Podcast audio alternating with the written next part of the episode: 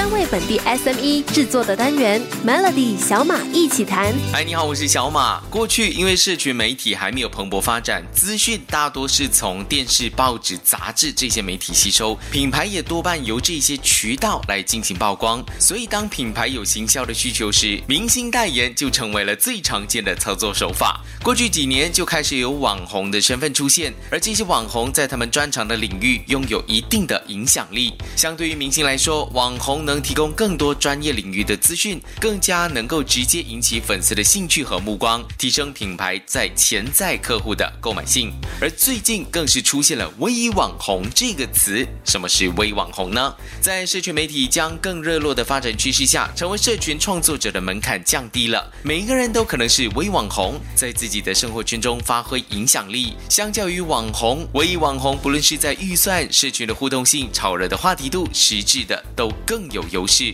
事实上，二零二二年的微网红行销市场规模预估可以达到一百五十亿美元。换句话说，微网红的带货能力已经受到大众的普遍认可了。我先来说一下什么是微网红。根据美国网红行销机构的说法，相对一般网红需要五万以上的粉丝人数，微网红的追踪人数是一万到五万。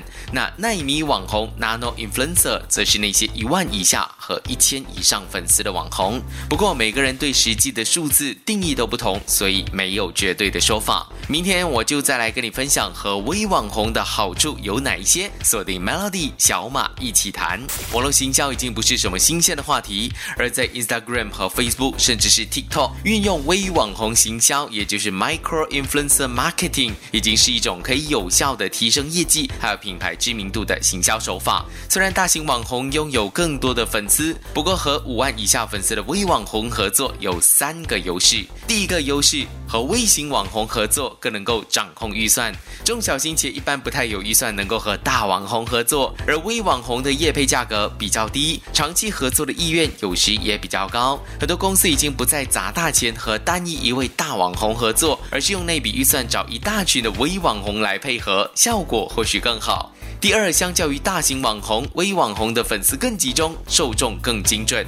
不少的微网红只专注一到两种领域，也就是经营小众市场，这样就能让市场在网上有组织的自然成长。这种做法让他们和自己的社群紧紧相扣，就能了解粉丝的属性、彼此的关系，就好像朋友或值得信赖的闺蜜。所以，微网红推荐的商品和品牌大多可以获得压倒性的正面回馈。所以，品牌如果想要投入小众市场，也提升品牌在社群中的曝光率，和微网红合作就是一个很好的选项。第三，相较于大型网红，微网红拥有更高的互动率。行销研究报告指出，微网红的粉丝虽然比较少，但平均互动率会更高。微网红的动态贴文和页配贴文的平均互动率大约在百分之二，相较之下呢，大型网红和超级网红的互动率则落在百分之零点八到百分之一点三上下。重点是，微网红不但拥有稳定的互动率、忠诚的粉丝，收费还合乎中小型企业的预算，所以想让行销策略更加完善的时候，和微网红合作就是一个绝佳的选项。明天再来跟所有的中小企业分享要怎么开始和微网红合作，锁定 Melody 小马一起谈。过去两天跟你分享了和微网红合作的好处，今天就来分析要怎么跟这些微网红合作的四个步骤。第一个步骤，制定行销的目标和需求。和微网红共同展开行销计划之前呢，必须要先拟定目标，要设定评估成效的指标。像是可以先思考，你想要做的是要增加网络的流量，或是要网红的粉丝们下单购买，还是要提升你的品牌知名度？花一点时间拟定目标，可以帮助自己找到适合的合作对象。第二个步骤，找出想要合作的微网红，并且验收成果。挑选合作对象的时候呢，要确认这些微网红是否符合设定的行销目标和品牌形象。理想的微网红必须拥有高互动率，还有稳定的发文频率，也具备鲜明的个人特质和想法。你可以试试看，留意他们发文后的留言和标注的情况。如果对方是品牌的正牌粉丝，那他们在向自己粉丝推销产品的时候，会非常自然和主动。仅是网红。红的行销分析数据，而且确认受众够不够精准是非常重要的事。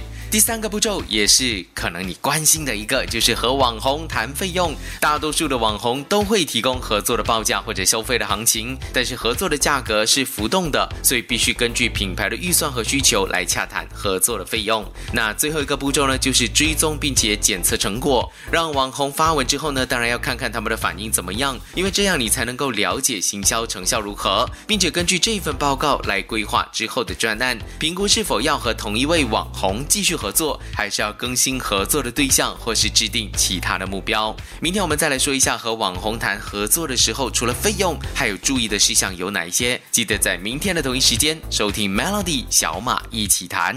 和网红合作推广产品已经是一个趋势，现在和微网红合作更已经是大流行。这些微网红就是他们的粉丝人数是不到五万人的，这些也叫做微网红。一般上，如果你的产品已经决定要交给一个微网红来帮你。代言或者业配，接下来就要跟着谈费用和签约了。哎。你说签约，可能很多人会忽略掉签约的这件事，想要省却麻烦，但其实这能够保障双方，商家可以确保自己的投资有得到满足，而网红也能真的拿到相应的费用和酬劳。那合约应该有什么呢？第一，当然就是报酬酬劳了，对方会收到多少费用，什么时候会收到钱，是否接受现金以外的互惠交换。这些都是考量在内的，像是有一些微网红是能够接受商品换业配，但这个还是要看回个人，不是人人都能够接受这样的合作方法。第二，产品资讯，你会提供产品或服务的常见问题、商品描述和贴文的说明文字的范例给他们吗？给他们一个指引，就能够让对外的内容有一致性。但还是要说，让微网红跟着自己的风格发文是最好的，因为如果太过官腔，粉丝一看就受不了了。第三，就是指定的工作内容，像是会有多少个 pose，会有多少支影片，还是会不会有 story，这些都要写清楚。而且发文的时间也很关键，如果刚好有活动要配合宣传，当然就可以指定发文的时间，还有贴文内容最好先给你看过，再让你合作的网红发文，确保发对的正确资讯。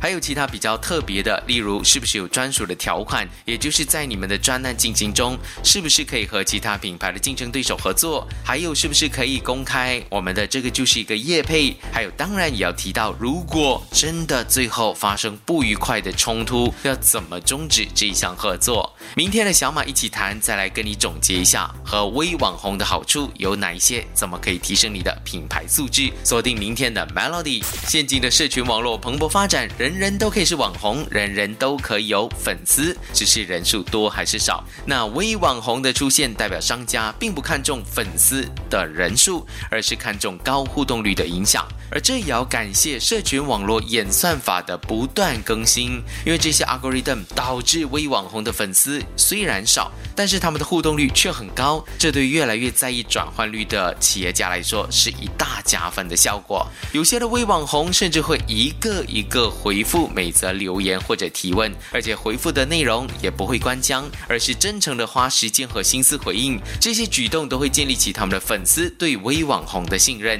因为像朋友一样亲亲切，所以当微网红或者这些比较小的网红来推荐某个厂商的产品时，粉丝就很容易能够放下疑虑，最终把流量转换成销量。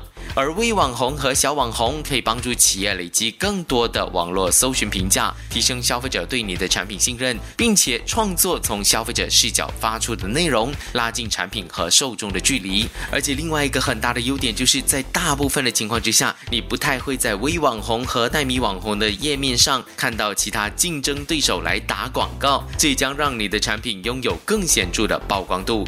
不过也要记得，许多小型的网红都是行销市场中的新。鲜人，所以和他们合作的时候呢，还是要给他们更明确的指引和资讯。过去四天都已经告诉你了，你是不是错过了呢？如果真的错过的话，可以点击 S Y O K Show 来收听。我是小马，祝福你接下来跟所有的网红合作都是一本万利。Melody 小马一起谈，早上十点首播，傍晚六点重播，用两分钟的时间，每天抓住一个新的变化。